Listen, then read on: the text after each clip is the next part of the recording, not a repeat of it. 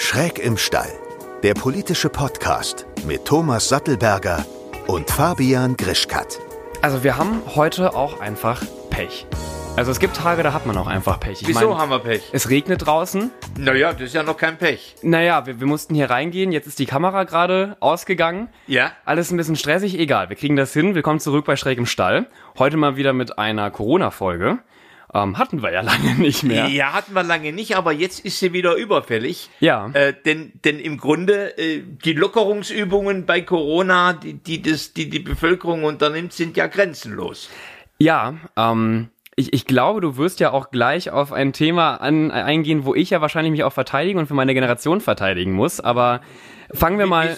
Wieso? Also, wenn, wenn ihr da Partys feiert. Ja, das also, mir wurde vorab auch schon ein Video geschickt, ich glaube von, von Spiegel TV. Äh, die haben auch darüber berichtet, dass ja jetzt auch in Berlin und in Frankfurt und allgemein überall in großen Städten wieder ähm, die, die, was heißt die Clubs langsam aufmachen. Clubs dürfen nur mit Tischen geöffnet haben, aber die Bars machen wieder auf. Privat wird ja in Parks wieder mehr äh, gefeiert und, und sich getroffen und ähm, Ja, aber das ist ja nicht nur das Feiern junger Menschen, das ist ja auch an den, an den U-Bahn-Stationen, wo du das Gefühl hast, ähm, Mensch, Menschen drängen sich äh, eng, auf engstem Raum. Ja. Äh, das ist in, im Viktualienmarkt in, in München auf dem Marienplatz. Ja. Äh, also ich, ich bin weit davon entfernt, äh, die, die junge Generation äh, jetzt da auch besonders auszunehmen und zu sagen, was machen die für einen großen Mist. Ach schön. Das, da, da muss ich ja gar nicht so dagegen Ja, kontern. du Na, musst, also ich, also ich halte das schon für eine Sauerei. ja. Aber ich würde die Sauerei nicht begrenzen auf die junge Generation. Denn wir, wir haben es ja im Grunde ja generell mit dem Problem der, der Achtsamkeit und der Rücksichtnahme in ganz schwierigen Zeiten äh, für, für die öffentliche Gesundheit und für die private Gesundheit zu tun. Ja. Und da würde ich eigentlich, von, da erwarte ich von Menschen anderes Verhalten. Bevor wir zur Partyszene kommen, jetzt Ja. auch noch in Corona-Zeiten, würde ich gerne auf die Masken und Maskenpflicht eingehen, weil ich glaube, also ähm, also ich persönlich habe gar kein Problem mit mit Masken. Ich fahre jede Woche Bahn ähm, Ja. oder muss in öffentliche Gebäude und ich finde das gar nicht schlimm. Tragen die Auch anderen auch alle Masken in der Bahn? in der? Bahn tatsächlich, also ich fahre ja immer mit dem ICE. Ja. Ich weiß nicht, wie das in, also ich- wenn ich in der in der in der in der S-Bahn zum Beispiel sitze, ähm, da sieht das anders aus. Also im ICE halten sich eigentlich alle dran, weil Ja. aber auch da durchgehend Personal durchgeht und die ermahnen einen ja, du, oder weisen einen freundlich darauf hin. du meinst, der Deutsche reagiert nur auf Kontrolle. Ja, leider in, in gewisser Form schon. Also ich glaube, wenn jetzt im ICE durchgehend niemand da lang gehen würde, Ja. dann würden auch 50 Prozent wahrscheinlich keine Maske mehr tragen.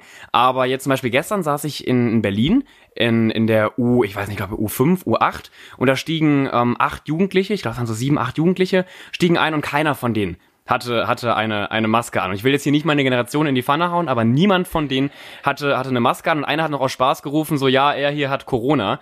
Wo ich dachte, ihr seid ja äh, super lustig. Ähm, ihr könnt ja auch gerne Witze machen, aber tragt doch verdammt nochmal eine Maske. Ihr fahrt hier drei Stationen, das haltet ihr doch alle aus. So selbst die, die älteren Leute in der, in der Bahn ähm, hatten selbstverständlich Masken an. Gerade bei einer, bei einer, bei einer U5 oder U8, da fährst du ja maximal eigentlich sechs Stationen mit. Das, das glaube ich, Ja hält gut, aber aus. auf der anderen Seite, ich habe gerade, ich habe gerade gepostet äh, auf verschiedenen Social Media Kanälen. Ich habe gesagt, ähm, mit mit 1,5 Meter Abstand, mit mit Maske und mit Händewaschen geht die Ka Demokratie nicht kaputt. Ja. Ähm, und ich kriege zum Teil richtige äh, ärgerliche, böse Kommentare von, von Menschen, die im Grunde, die im Grunde sagen, meine Grundrechte werden hier eingeschränkt äh, und wir müssen das verteidigen. Hat und was soll der Quatsch? Attila Hildmann hat ja auch schon geschrieben, oder? Äh, nee, noch, noch, noch nicht, aber, äh, Der hat ja aber dazu aufgerufen, Masken auch, äh, ich glaube, zu verbrennen. Ähm, ja gut, also ich, ich sag mal so, jede Krise produziert ihre Idioten. äh, ja, nee, Ja. ja.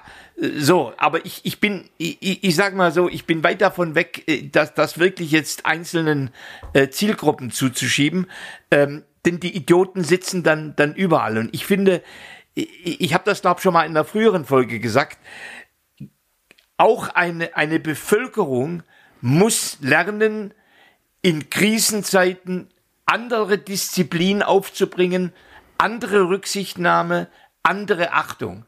Ja. Also wir, wir reden in jedem Thema, beim Thema Führung, äh, reden wir über respektvolle und, und eine achtsame Führung, äh, Mindfulness, gibt's die tollen Begrifflichkeiten Und, und in der Corona-Krise ist das Mind plötzlich bei einigen total verschwunden. Ja, aber ich würde gerne mal darauf eingehen, gerade ja auch ähm, Parteien wie zum Beispiel die AfD hat äh, irgendwann angefangen, das Maskenthema ähm, zu nutzen als äh, Beispiel für hier werden unsere Grundwerte eingeschränkt. Und wie stehst, stehst du dazu? Also wenn auf einmal so ein eigentlich banales und, und in Anführungszeichen harmloses Thema wie die Maskenpflicht so eine politische Bedeutung Also du hast bekommt. ja bei Corona eine ganz andere Thematik gehabt. Du hast die Berufsfreiheit, Berufswahlfreiheit war eingeschränkt.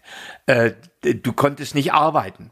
Äh, deine Bewegungsfreiheit äh, war eingeschränkt. Ja. Das Recht auf Bildung war in weiten Teilen eingeschränkt. Das heißt, du hast ganz zentrale Grundrechte nicht gehabt. So, und da ist für mich, und da sage ich ganz offen, das Thema Maske 1,5 Meter und Hände waschen ist für mich trivial. So, an so Ja. einem Thema. Und jetzt möchte ich dir eine Geschichte erzählen. Ich war in der letzten Sitzungswoche, ähm, wir haben jetzt ja parlamentarische Sitzungspause, das heißt nicht, dass ich faul bin, Ja. aber in der letzten Sitzungswoche Da war ich doch auch dabei. Warst du dabei oder war ich in der vorletzten? äh, nee, du warst bei der letzten Ja. Sitzungswoche, da warst du dabei, aber du warst nicht dabei, als ich in den äh, Aufzug reinkam. ja, Äh, der Gauland, der Chef der AfD, Ja. also der Fraktionschef der AfD, einer seiner Kollegen im Rollstuhl und ich im Aufzug. Und die Tür begann sich zu schließen und da drängte sich eine Horde von 20, mindestens 20 AfD-Abgeordneten, Männern wie Frauen, drängte sich rein und hat im Grunde auf engstem Abstand laut gesprochen. Einer hat genießt, wie viele hatten eine Maske an? äh, kein, kein einziger. Jetzt, so, Ja. und, und das ist, und, und ich, ich habe dann im Grunde, ich habe gesagt, das ist aber eine Sauerei. Dann sagte einer noch so halbleise, ja, da ist, ist auch einer von einer anderen Fraktion da, aber das hat keinen gejuckt. Also die Rücksichtslosigkeit, Ja. also auch die menschliche Rücksichtslosigkeit, ist extrem. Das sah man ja bei der AfD aber nicht nur im Aufzug, wie du es gesehen hast, sondern ja auch, wenn sie, wenn sie im Plenarsaal äh, saßen. Die haben ja wirklich, ähm, also die, ihr habt ja zum Beispiel, das konnte ich ja auch ganz gut beobachten, oben von der Pressetribüne, ihr habt ja noch es halbwegs geschafft, den Abstand Zu halten. einzuhalten. Auch die anderen Parteien, äh, ohne sie jetzt alle loben zu wollen, aber auch die haben sich, haben sich dran gehalten. Eigentlich jeder hat das, hat das äh, akzeptiert und, und versucht, so gut wie möglich einzuhalten, bis halt auf eine Partei, ähm, die das gekonnt ignoriert hat. Ja gut, aber das, das ist, äh, das, das in so einer Pandemie. Ja. dass da Rechte eingeschränkt werden. Das ist nicht schön. Ja. Das muss man klar wissen. Aber es ist sozusagen notwendige Begleiterscheinung. Aber daraus zu schließen, hirnverbrannt zu schließen, dass Frau Merkel die Macht äh, äh, übernehmen will. Ja. Äh, oder dass sozusagen, d- dass es im- dass im, Aufstoff, im Auftrag der Impfstoffhersteller äh, sozusagen die Corona-Krise verlängert wird und alle, alle möglichen anderen Themen. Bill Gates will das auch wahrscheinlich noch. Ja, und, und, und aber äh, und, und die AfD, die inszeniert sich da ja als eine Vertreterin der, der Bürgerrechte und im Grunde ist sie eine Vertreterin der Chaoten und der Undiszipliniertheit. Und wenn du heute im Grunde siehst, was in den USA passiert, in, in den äh, Staaten, in Bundesstaaten, wo zu früh gelockert worden ist, Ja. weil gerade auch der Trump das Thema nicht mit Achtsamkeit, mit Respekt, sondern mit Respektlosigkeit äh, und ich trage keine Maske, äh, dann, dann sieht man Oder Bolsonaro, der ja jetzt übrigens auch an äh, Corona selber, selber erkrankt ist. Ähm, ja, oder, oder, oder der englische Premier Johnson, Ja, Äh, das ist, ich, äh, den hat ja auch selbst seine eigene Krankheit, hat den nicht klüger gemacht. Nein, das ist eine, das finde ich eine, eine wirklich eine, eine ziemlich bösartige und schlimme Sache, denn, und jetzt komme ich nochmal darauf zurück, das Thema Distanz, Abstand, keine Hände schütteln, Hände waschen, wie auch immer, das ist übrigens in ganz vielen Kulturen dieser Welt immer schon eine ganz, ganz wichtige Form des Umgangs miteinander gewesen. Ja. Und möglicherweise müssen wir darüber nachdenken, ob diese Gesellschaft in einer Zeit, wo dann vielleicht Corona hoffentlich bald weg ist, aber wo noch weitere Pandemien immer möglich sind, Ja. nicht tatsächlich auch andere Sitten und Gebräuche an Ja. den Tag legt. Äh, ich will das gar nicht, also ich, ich will dich gar nicht unterbrechen, aber wir haben auch wieder einen Gast dabei, beziehungsweise wir haben ein paar Kommentare zugeschickt Ja. bekommen von Herrn Dr. Jan-Paul Heisig. Er ist, das muss ich mal eben leider nachlesen, Leiter der Forschungsgruppe für Gesundheit und soziale Ungleichheit äh, bei der WZB und er sagt Folgendes zum Thema äh, Maskenpflicht. In einigen Fällen liegt tatsächlich der Verdacht nahe, dass die Diskussion um die Maskenpflicht instrumentalisiert wird. Zum Beispiel, wenn AfD-Abgeordnete jetzt mit Gasmaske im Landtag auftreten. Und wenn Sie in die USA schauen, dann sehen Sie, dass die Maskenfrage dort auf jeden Fall in einem kaum noch nachvollziehbaren Maße politisiert worden ist. Dass eine Maskenpflicht dort für einige quasi das Beende bürgerlicher Freiheiten insgesamt zu symbolisieren scheint. Ich halte eine solche Politisierung für fahrlässig, denn aus meiner Sicht gibt es viele gute Gründe, bis auf weiteres zumindest eine eingeschränkte Maskenpflicht beizubehalten. Damit meine ich, dass das Tragen von Masken in geschlossenen öffentlichen Räumen und im öffentlichen Nahverkehr vorgeschrieben bleiben sollte. Die Studienlage spricht insgesamt dafür, dass Masken einen wichtigen Beitrag zur Kontrolle des Infektionsgeschehens leisten können. Und den Eingriff in die persönlichen Freiheitsrechte, den die Maskenpflicht bedeutet, halte ich für vertretbar. Zumal das Tragen bei vielen Anlässen, wie zum Beispiel beim Einkaufen, ja zeitlich eng begrenzt bleibt. Wir sollten das auch so sehen, dass wir uns mit dem Tragen von Masken Spielräume erkaufen, durch die wir uns dann in anderen Bereichen mehr Normalität leisten können. Zum Beispiel, wenn es um die Öffnung von Schulen geht. Masken und Maskenpflicht ist ja auch schön und gut, aber kommen wir mal vielleicht zu einem Thema, was ich zumindest ein bisschen wichtiger gerade sehe Ja. als, als ähm, die Maskenpflicht, und zwar die soziale Ungerechtigkeit. Und auch dazu ähm, fangen wir erstmal mit einem Kommentar an, den wir bekommen haben. Dass soziale Ungleichheiten durch die Krise deutlicher zutage treten und sogar verschärft werden, halte ich keineswegs für eine bloße Behauptung. Das war und ist aus sozialwissenschaftlicher Perspektive leider zu erwarten und es gibt inzwischen auch viele handfeste Belege dafür. Das fängt bei den gesundheitlichen Folgen an. Da sehen wir in anderen Ländern ganz deutlich, dass benachteiligte Bevölkerungsgruppen, Personen mit niedrigem Einkommen, ethnische Minderheiten und Schwarze beispielsweise ein deutlich erhöhtes Infektionsrisiko und auch eine deutlich erhöhte Sterblichkeit haben. In Deutschland ist die Datenlage hier leider nicht so gut und die Pandemie ist insgesamt bisher ja auch recht glimpflich verlaufen. Einige Belege für ähnliche Muster gibt es aber trotzdem. Denken Sie nur an die massiven Infektionszahlen unter den Beschäftigten in der Fleischindustrie. Im Juni gab es auch eine Auswertung von AOK-Daten, in der Empfängerinnen von Arbeitslosengeld ein deutlich erhöhtes Risiko für einen Corona-bedingten Krankenhausaufenthalt hatten. Diese Ungleichheiten haben viele Ursachen. Unterschiede im Infektionsrisiko, in der Betroffenheit von Vorerkrankungen und im Zugang zu medizinischer Versorgung beispielsweise. Das ist im Einzelnen nicht immer ganz leicht aufzuschlüsseln, aber im Bestehen dieser Ungleichheiten kann es keinen Zweifel geben. Was die Auswirkungen auf andere Lebensbereiche angeht, müssen wir ebenfalls davon ausgehen, dass sich soziale Ungleichheiten verstärken. Die Bildung ist hier ein gutes Beispiel. Wie sich die Schulschließungen auf die langfristigen Bildungsverläufe und die Kompetenzentwicklung von Kindern und Jugendlichen auswirken, können wir natürlich noch gar nicht wissen. Es spricht aber vieles dafür, dass sich die ohnehin schon ausgeprägten sozialen Ungleichheiten in diesem Bereich verstärken. Die Kinder höher gebildeter Eltern finden zu Hause tendenziell eine bessere Lernumgebung vor, sind oft besser im selbstständigen Lernen und werden stärker von ihren Eltern unterstützt. Auch dafür gibt es inzwischen einige empirische Belege aus der aktuellen Pandemie. Ich denke, dass diese Aspekte bei der Organisation des Schulbetriebs nach der Sommerpause auch noch stärker beachtet werden sollten, als das bisher der Fall ist. Denn meines Erachtens müssen wir damit rechnen, dass es wieder zu Schließungen oder zumindest zu Teilschließungen kommt. Und auf jeden Fall sollten die Schulen beim nächsten Mal besser auf diesen Fall vorbereitet sein. Also was, was da der Wissenschaftler sagt, das berührt mich sehr. Ähm, denn, denn, denn wir werden neben dem Thema des Sterbens von Menschen und, und der gesundheitlichen Beeinträchtigung von Menschen ist die Vertiefung der sozialen Spaltung äh, das, das allergrößte Thema in, in dieser Corona-Krise. Wir wissen ja alle, dass, dass Deutschland allemal, ähm, äh, was das Thema Arbeit, was das Thema Bildung betrifft, ein gespaltenes Land ist. Aber die Corona-Krise ver, vertut das, tut das dramatisch vertiefen. Ähm, wir sehen das äh, natürlich am, am, aller, am allerbesten am Bereich der Bildung. 30 Prozent aller jungen Schülerinnen und Schüler wurden gar nicht mehr erreicht von ihren Lehrerinnen und Lehrern. Das heißt, die waren total abgehängt. Und wir wissen inzwischen, dass ein Drittel verlorene Schuljahr dazu führt, dass Menschen drei Prozent weniger verdienen in ihrem Leben. Das heißt, ein Jahr, ein verlorenes Schuljahr heißt Einkommensverluste von zehn Prozent. Äh, und das ist gerade bei Menschen aus sozial ärmeren Schichten natürlich wirklich ein richtiges Fiasko. Äh, Ja. Abgesehen davon, dass sie auch weniger Fähigkeiten haben.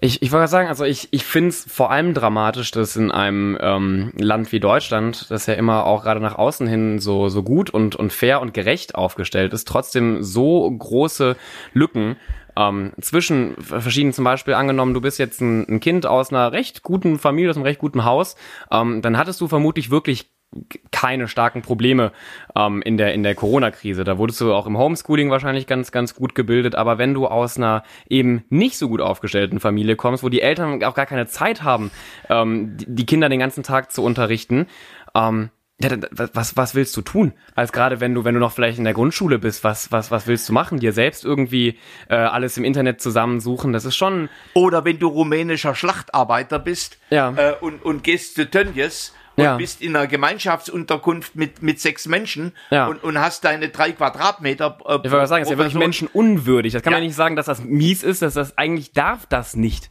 so Gut, sein. auf der anderen Seite, auf der anderen Seite sagen natürlich, das muss man auch ehrlicherweise sagen, sagen viele dieser dieser äh, äh, Arbeitnehmer aus aus Bulgarien oder Rumänien sagen sie dafür, dass ich da nur 50 Euro im Monat bezahle und und das Geld nach Hause bringe. Nichtsdestoweniger steht st- Ja. steht im Grunde ein Arbeitgeber in der Verantwortung und das wird der liebe Herr Tönjes, äh, dieser Superkapitalist äh, äh, bei, bei äh, der noch gleichzeitig äh, auch rassistische Bemerkungen gemacht hat Ja, ja, als ja. Vorsitzender von Schalke 04, äh, der wird eine bittere Lektion lernen und natürlich auch andere. Aber da geht's im Grunde wirklich auch um die Menschen, die unter solchen Arbeitsbedingungen arbeiten, um Kinder, und die, so, die unter solchen Bedingungen le lernen müssen. Ich sag mal so, für mich genauso wie es eine Schulpflicht gibt, ja. müsste, muss der Staat auch eine Pflicht haben, sowohl in Distanz wie in Präsenz Bildung anzubieten. Ja. Also das ist eine Pflicht, nicht eine Option äh, für das Thema Bildung. Und, und das ist übrigens, um mal in die Zukunft zu denken, das ist übrigens auch für junge Menschen, die, die, die äh, vielleicht beeinträchtigt sind oder die krank sind, ist es eine ganz andere Form sozusagen, um, um zu lernen. Und da ist Deutschland ein Schwellenland, was die Arbeitsbedingungen für Schlachtarbeiter äh, und andere betrifft, aber auch was das Thema Bildung im digitalen Sinne betrifft. Ja, was ich dazu auch noch sagen will, was nicht so dramatisch ist wie jetzt der Fall bei, bei Tönnies, aber was ich auch schon ein wenig ekelhaft fand, war, ähm, gerade am Anfang der Corona-Krise haben sich ja auch äh, ganz viele Influencer und Influencerinnen stark gemacht und gesagt, hey, jetzt müssen wir alle anpacken und, und, und bleibt zu Hause. Es fällt, also es ist natürlich einfacher, wenn du halt ein krankes Zuhause hast, äh, zu sagen, ja, bleibt, äh, bleibt zu Hause, wenn du halt sowieso in einem Riesenhaus oder in einer Villa oder in einer schönen Wohnung wohnst. Ähm, natürlich kannst du da sagen, bleibt, bleibt in eurem Zimmer, als wenn du jetzt halt irgendwo zum Beispiel in einer Platte ähm, mit, mit fünf, äh, sechs Köpfen ähm, in einer 50 Quadratmeter Wohnung, wenn überhaupt. Und, und, und wenn du, wenn du familiäre Konflikte hast. Ja, genau, und wenn, und dann, dann kommen wir auch wieder an das Thema häusliche Gewalt und ähm, na- natürlich ist das immer total süß und nett, wenn dann Influencer und Influencerinnen sagen, bleibt zu Hause. Ist ja auch, also war ja auch richtig, aber auch da müssen wir differenzierter uns das, das anschauen. Also natürlich ist es einfach für äh, auch Leute wie uns, dass wir, dass wir äh, zu Hause bleiben. Als jetzt, wie gesagt, Leute, ich, ich, ich war mal auch in einer, in einer Wohnung ähm, von einer Freundin, die, es- die es, der es eben nicht so gut geht und ich fand das schon krass, auf was für kleinem Raum, ähm, das war das eine fünfköpfige Familie, die da leben und also die, Gott sei Dank, ich glaube, die verstehen sich alle untereinander und ähm, ich, ich hoffe mal, dass es da äh, keine häusliche Gewalt gibt, Ja, aber- aber, aber- aber- das ist schon extrem, auch dann da wirklich wochenlang eigentlich kaum rauszugehen. Ist im Grunde du bist kaserniert. Aber Ja. die Lösungen, die, die Lösungen liegen ja wirklich äh, auf, auf der Hand. Auf der einen Seite, dass man menschenwürdige Arbeitsbedingungen schafft. Ja. Und gleichzeitig auch menschenwürdige Wohnbedingungen für Menschen, die in so einem Betrieb wie bei Tönnies arbeiten. Das ist, das ist das eine. Äh, Das zweite Thema heißt wirklich Digitalisierung der Bildung.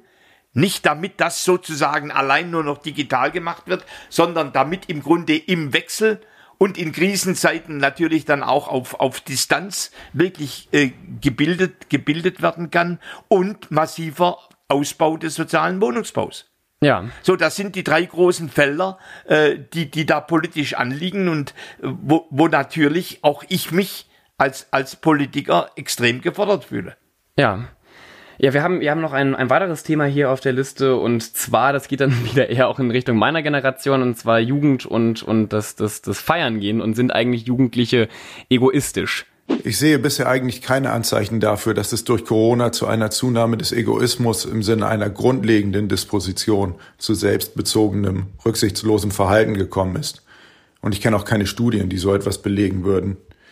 Ich würde eher sagen, dass gegenseitige Rücksichtnahme durch die aktuelle Lage einfach viel wichtiger geworden ist und dass wir mangelnde Rücksichtnahme deshalb viel stärker wahrnehmen, als das in normalen Zeiten der Fall war. Das ist ja auch durchaus berechtigt. Die potenziellen Folgen von mangelnder Rücksichtnahme sind ja auch viel gravierender als zu normalen Zeiten. Wenn sich etwa mehrere hundert Leute zu einer Veranstaltung zusammenfinden und die Abstandsregeln ignorieren, dann kann das mittelfristig viele zusätzliche schwere Erkrankungen und sogar Todesfälle nach sich ziehen. Es gibt meines Erachtens aber auch nach wie vor viele Beispiele für eine Zunahme von Hilfsbereitschaft und Gemeinsinn. Denken Sie etwa an die vielen Leute, die ihre Nachbarinnen unterstützen, wenn diese zur Risikogruppe gehören, oder an die zahlreichen Initiativen zur Unterstützung von Restaurants und kleinen Läden. Ich muss selbst sagen, als, als 19-Jähriger bin ich schockiert, was, ähm, also ich wohne ja in Köln. Ja. Und äh, natürlich bin ich auch in den letzten Wochen mal am Wochenende rausgegangen und, und wollte mir das anschauen. Ein Freund von mir arbeitet tatsächlich auch in einer Bar und äh, mit, mit Corona hatte das da gar nichts mehr zu tun. Also du hattest das Gefühl, dass, dass, dass die ganzen Leute, kennst du bei Men in Black, wenn die dieses Blitzdings da haben? Ja. Und du vergisst alles so, als, als wüsste keiner mehr, was irgendwie vor ein paar Wochen und Monaten noch so passiert ist. Und ähm, ich bin auch kein Freund davon, ähm, Clubs und Bars so schnell wieder, wieder zu öffnen. Ich weiß natürlich, dass die unglaublich gelitten haben. Ähm, und ich weiß, dass wenn man jetzt nicht die Bars Schritt für Schritt eröffnet, dass wahrscheinlich 50 Prozent davon bald sowieso dicht machen könnten. Aber in einer Bar sehe ich es für überwiegend eigentlich unmöglich an, ähm, also gerade in so einer, in so einer, in so einer zum Beispiel studentischen Bar Corona-Maßnahmen einzuhalten. Also äh, das geht vielleicht in, in, äh, in, einem, in einem Hotel, wo du dann fünf Gäste oder, oder zehn Gäste an einem Abend hast und, und zwei Kellner und Kellnerinnen, aber in so einer, ähm, kennst du die Zülpicher Straße in Köln? Nein. Das willst du auch gar nicht kennen. Das ist also eine Bar nach Bar nach Bar und Shisha-Bar und Club und, ja gut, aber und ich, ich mein, äh, Falafel-Imbiss und, und äh, da sind auf einmal wieder, also das, das, das waren, wie in, einem, wie in einem Stadion fühlte sich das da an von der Atmosphäre. Äh, ja, von Corona war da keine Rede. Ja, also ich, ich, ich, ich, ich habe trotzdem ein Stück Verständnis. Das heißt noch nicht, dass ich das toleriere. Ja. Aber ich, ich verstehe, dass für viele junge Menschen die Clubkultur ein ganz zentraler Bestandteil ihres Lebens ist. Ja, voll. Ich liebe auch Feiern. Ja, ja, ja, ja. So, so und jetzt, ich, ich meine, die, die, die älteren äh, Männer, die dürfen wieder arbeiten. Ja. Äh, viele Studierende haben keine Möglichkeit zu studieren oder nur online zu Studierende. Schul Schulunterricht findet immer nur jeden zweiten Tag, wenn überhaupt, äh, statt. Ja. Das heißt, im Grunde, während andere wieder aktiv sind und ausgefüllt sind, hat die junge Generation, ist der im Grunde ein richtiger Teil ihres, ihres Lebens genommen. Und äh, jetzt nehmen wir mal das Thema äh, Königsbau äh, Stuttgart. Da hatten wir ja vor ein paar Wochen ähm, hatten wir ja ganz furchtbare und schlimme ähm, äh, Ausschreitungen, äh, wo dann auch Geschäfte demoliert und geplündert worden sind. Ja. So, aber die andere Seite heißt, es gab etliche Wochen, wo im Grunde dieser, dieser Vorplatz des Königsbaus eine Art natürliche Clubszene gewesen ist. Übrigens mit Abstand, ähm, und, und, und Zweier- und Dreiergruppen, wie auch immer. Polizei hat kontrolliert, äh, es, es war ein, guter Umgang. Das heißt, ich, ich sehe gleichzeitig auch die Kommunen in der Verantwortung, wenn schon die Clubszene geschlossen ist, ja. dass man wirklich drüber nachdenkt, wo könnte man kluge, intelligente Lösungen finden, damit junge Menschen sich dann doch in, in ihren Interessenlagen und Motiven auch dass die auch da leben können. Das auf jeden Fall. Und, und da muss ich ja meine Generation auch mal wieder in Schutz nehmen. Ich finde, es sind nicht überwiegend auch die, zum Beispiel die Generation Z, ähm, die jetzt da feiern geht Sondern? oder die in den. Also ich habe ziemlich viele Menschen, ich sag mal. Ach, das sind die, das sind die nicht ganz äh, so, so Das jungen. sind für dich immer noch junge Leute, aber das sind dann auch äh, viele so Ü30-Jährige. Äh, ähm, also das sind nicht die 16, 17, 18-Jährigen. Äh, die sitzen, also die, die 16 und 17-Jährigen, die ich kenne, die sitzen überwiegend noch zu Hause. Äh, du, du meinst, mein Argument ist falsch. Das, also das, das ist interessant. Na, ich meine, äh, also weil die, Arbeit, die arbeiten ja, ne, die, die über 30-Jährigen. Naja, die gehen auch feiern. Ja, Die- ja, die- aber sie haben, sie haben im Grunde, ich, ich sage mal, sie haben ihr Homeoffice oder sie, sie gehen wieder arbeiten unter Ja. anderen Bedingungen. Also, weil ich hatte ja argumentiert, äh, dass, dass die im Grunde sozusagen eher äh, den Sinn des Lebens nicht im, im, im Feiern finden, sondern in der Arbeit. Ja. Äh, aber offensichtlich nicht so. Ne, ich wollte nur sagen, auch in den, in den, in den, in den Parks, ähm, das sind jetzt nicht nur Jugendliche, Ja, die, da, die sondern- da sitzen, ja. sondern das sind auch halt na- natürlicherweise auch äh, 30-Jährige, 40-Jährige, 50-Jährige, die sich da in Ja Gruppen gut, treffen. aber ich meine, das ist eine Ich halte das nicht für ein, für ein Jugendproblem. Nach dem Motto, die jungen Leute äh, scheißen auf alles. So, das, äh, das sehe ich nicht so. Ähm, das ist gut, dass du das ansprichst. Äh, ich meine, persönlich, klar, ich, ich, ich komme aus einer Generation, für die war das Thema Dis Disziplin Ja. Ein ganz, ganz wichtiges Thema. Das heißt nicht, dass man nicht rebelliert hat.